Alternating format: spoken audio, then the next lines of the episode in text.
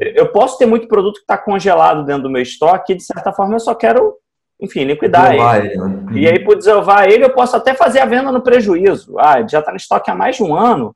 Cara, eu vou fazer o seguinte, eu vou eu vou pegar aqui o, o esse nosso esse nosso faturamento nosso que a gente está tendo agora, esse uhum. nosso estoque que a gente está tendo agora, eu vou jogar o preço lá embaixo, eu vou girar isso aí para caixa, vai virar caixa aqui dentro da empresa, e, cara, não vou comer, continuar comercializando esse determinado produto porque eu sei que não é um produto difícil, né?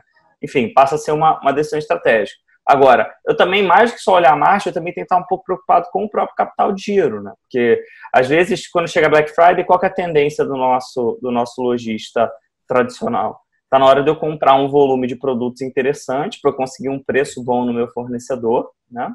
Muitas vezes paga à vista, compra um volume um pouquinho maior